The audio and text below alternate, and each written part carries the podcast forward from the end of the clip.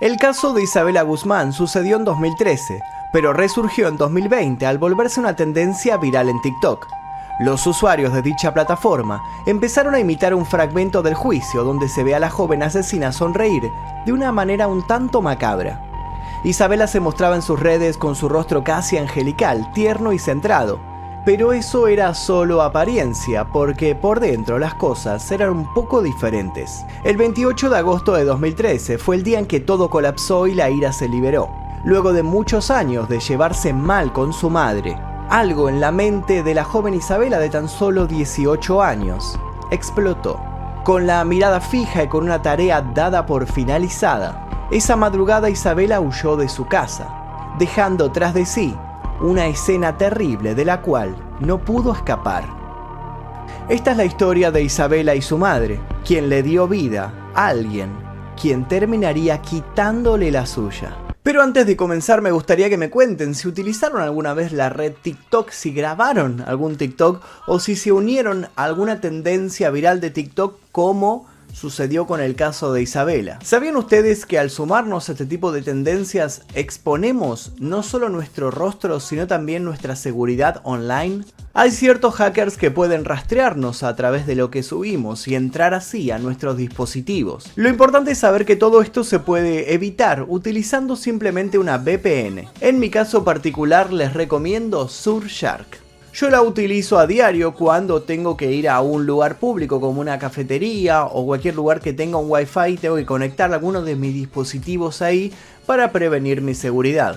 Además de eso, Surfshark me permite acceder a contenido como videos de YouTube o películas que están bloqueadas en mi país. Porque una de las cosas que se pueden realizar con Surfshark es desbloquear las 15 bibliotecas mundiales de Netflix y utilizar BBC iPlayer, Hulu y otras plataformas que actualmente tienen contenido bloqueado en este país. Si quieren pueden tomar mi consejo y descargarse Surfshark. Les dejo el link aquí debajo en la descripción con mi código personal que tiene 83% de descuento y 3 meses gratis. Pruébenlo, úsenlo y después me cuentan qué les pareció. Ahora sí, continuemos con el video.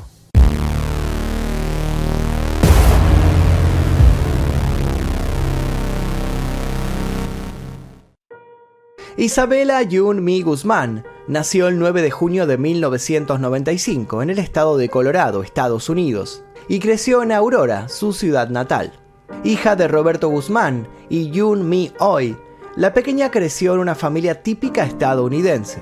No existe mucha información acerca de la infancia de Isabela, pero sí se sabe que desde el inicio tuvo una relación bastante conflictiva con su madre.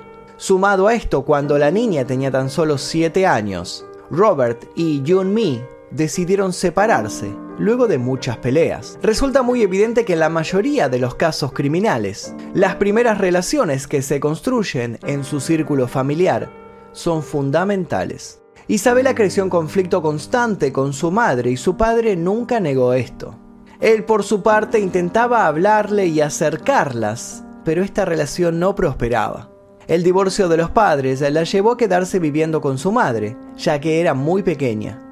Isa, como solían llamarla sus allegados, trató de adaptarse a su nueva vida. Cuando su madre Yun Mi conoció a Ryan Hoy, este se convirtió en su padrastro.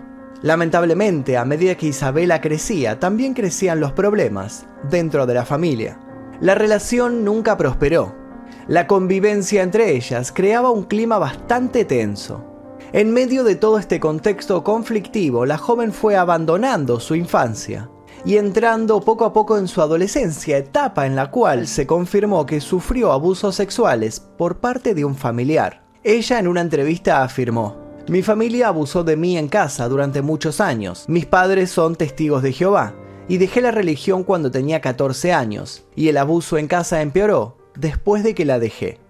Por otra parte, las discusiones con su madre del tipo verbal fueron mutando en enfrentamientos físicos. Cansada de esta convivencia difícil de llevar, Yunmi habló con Robert, su ex esposo, para buscarle una solución.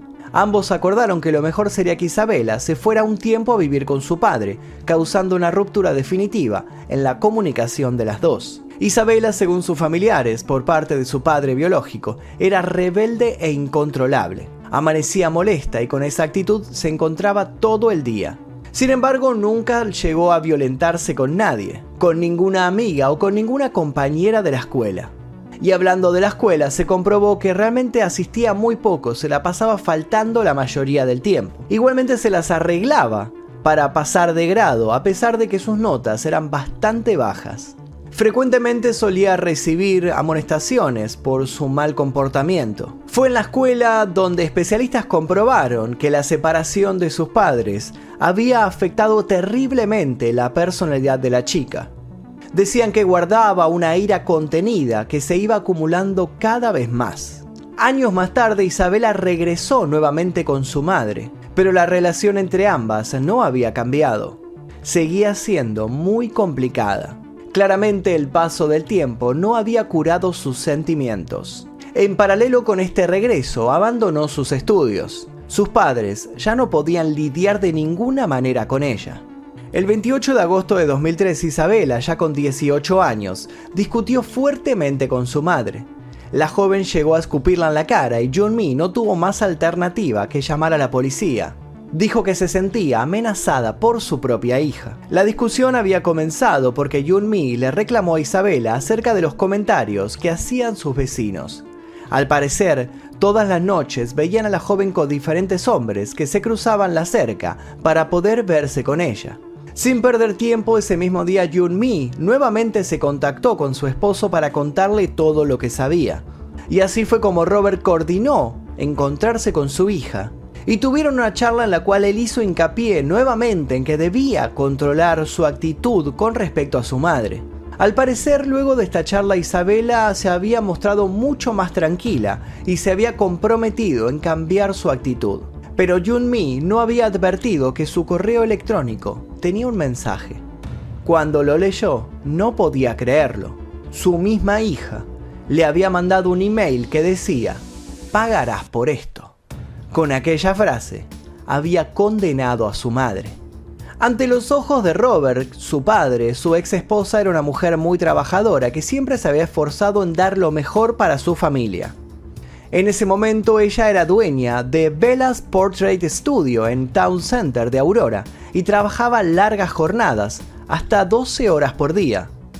Incluso a veces su misma hija iba a ayudarla porque había mucho trabajo para realizar. Pero lamentablemente parece que Isabela no lograba apreciar el esfuerzo que su madre realizaba. La convivencia y el clima familiar siempre fueron difíciles, hasta que todo pareció encontrar un punto de salida para explotar. Aquel 28 de agosto de 2013, Isabela y su madre amanecieron como era habitual, discutiendo. Como ya les dije anteriormente, Yunmi se comunicó con las autoridades y la policía se hizo presente en el lugar. La madre pensó que eso serviría para asustarla y así lograr que se calmara, los policías le hicieron una advertencia a la joven Isabela, hablaron con ella y le dijeron que si seguía con ese tipo de comportamiento, su madre podía echarla de su casa. Todo eso con el motivo de hacerla entrar en razón, pero no resultó como esperaban. Por otra parte, su padre biológico, Robert Goodman, habló también con ella en casa. Se sentaron en el patio trasero de la casa, miraron los árboles y los animales y comenzó a hablarles sobre el respeto que merecen los padres. Robert declaró, estaba tratando de hacerle saber que debería ser obediente con sus padres, no rebelde, que debería tratar de escuchar más y todo iba bien. En la conversación pensé que habíamos avanzado, pero obviamente no fue así. Aquel mismo día, cuando ya anochecía, los hechos dieron un vuelco inesperado. La noche del 28 de agosto de 2013, Yun Mi había regresado del trabajo alrededor de las 9.30 de la noche y había subido al baño del piso de arriba a darse una ducha. Ryan escuchó los golpes y gritos que provenían del baño de la casa. A medida que se iba acercando, los gritos eran más claros. Se trataba de Yun Mi. Una vez que llegó a la puerta del baño, miró hacia abajo y vio un gran charco de sangre saliendo de dentro. Ryan no entendía lo que pasaba, pero instintivamente se propuso entrar. Cuando lo intentó, la puerta no cedió. Forcejeó hasta que pudo entrar al baño y allí, ante sus ojos, vio una escena que jamás olvidaría. Isabela estaba dentro.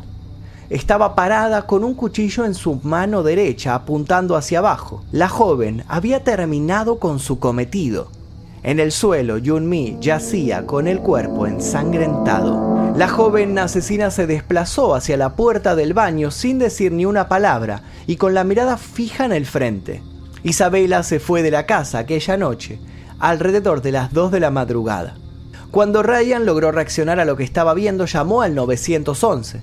Cuando los oficiales llegaron a la escena del crimen, vieron a Jun Mi, de 47 años, muerta en el suelo del baño. Junto a ella encontraron un bate de béisbol. El esposo de Jun Mi intentó realizar las técnicas de reanimación como podía.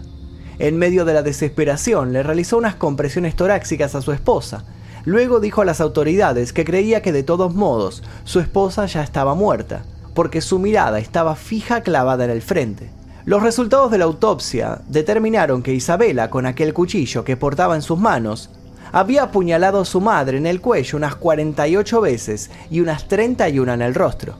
Ryan le comentó a la policía que cuando estaba intentando abrir la puerta del baño, segundos antes escuchó a Yun Mi decir, Jehová. Las autoridades declararon oficialmente el fallecimiento de Yun Mi en ese mismo lugar. Ahora solamente restaba encontrar a Isabela. Ryan la describió para que la pudieran encontrar fácilmente. La joven había huido de la casa vistiendo solamente un corpiño deportivo rosa y pantalones cortos de color turquesa. Isabela Guzmán, de 18 años, fue encontrada por la policía al día siguiente en el estacionamiento de South Parker Road y South Havana Street, a tres cuadras de la casa, y fue finalmente arrestada.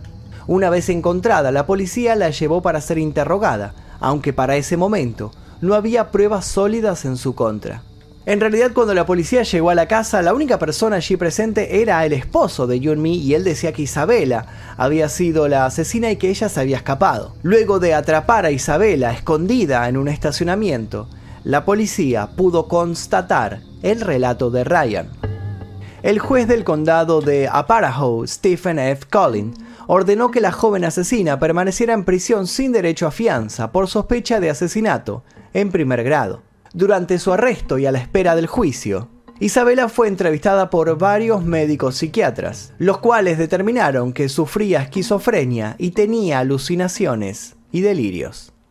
En el juicio Isabela se sentó en silencio, vestida con un mono naranja y una venda en la mano derecha. Había pruebas de sobra respecto de que ella era la principal sospechosa en el asesinato de su madre. En el juicio llevado a cabo en septiembre de 2013, la defensa de Isabela intentaba declararla inimputable, dados sus problemas psiquiátricos. Según los informes, la audiencia fue pospuesta por el juez porque la principal sospechosa se negó a salir de la celda.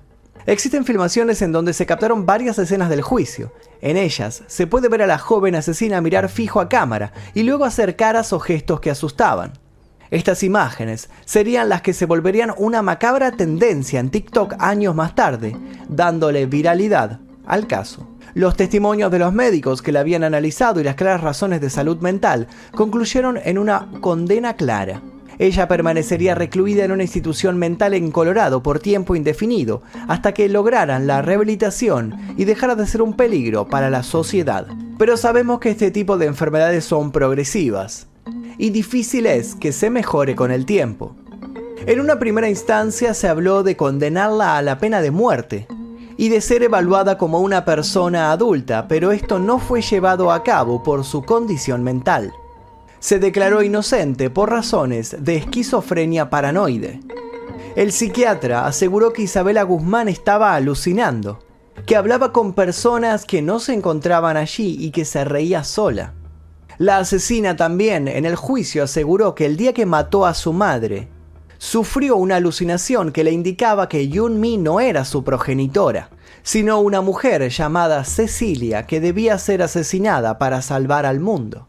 Existe una tendencia, sobre todo en TikTok, en volver famosos a estos jóvenes asesinos que surgen una y otra vez alrededor del mundo pero en este caso las caras que Isabela hizo durante el juicio y el parricidio cometido fueron los detonantes de que la muchacha estuviera en boca de todos. A finales del 2020, Isabela fue entrevistada por un canal de noticias y el caso se hizo más conocido aún. En esa oportunidad, al tener la palabra, la joven dijo que estaba lista para regresar a la sociedad y que ya no era la misma que cuando cometió el crimen. Afirmó que su salud había sido rehabilitada y que ya no era un peligro para sí misma ni para los otros. Se sintió muy arrepentida de lo que hizo, y también contó que ella había sufrido muchos abusos por parte de su familia, en un intento de desahogo y de contar su versión de los hechos. Probablemente estos acontecimientos también hayan sido detonantes de sus actitudes negativas y rebeldes hacia su familia.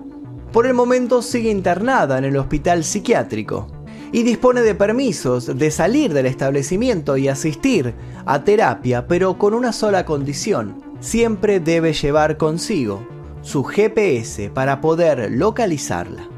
Y hasta aquí el video del día de hoy, espero que les haya interesado el caso de Isabela Guzmán, esta asesina que se volvió viral en TikTok, que hubo muchos, muchos TikTokers imitando los gestos que ella hacía en el juicio, porque esto se convirtió de alguna manera en alguna tendencia, en un trending, en algo que alguien quería imitar en las redes, no sabemos muy bien por qué, pero definitivamente esto fue lo que sucedió. Si les interesó el caso, les pido por favor que dejen su like, se suscriban si todavía no lo hicieron y activen notificaciones. Gracias a todos los miembros del clan Mephisto que aparecen aquí al costado porque gracias a ellos es que podemos realizar este tipo de videos que son continuamente desmonetizados y ocultados por YouTube en las recomendaciones. Les voy a dejar un par de videos aquí para que sigan haciendo maratón, sin nada más que decir me despido, mi nombre es Magnum Mephisto, nos veremos seguramente en el próximo video. Adiós.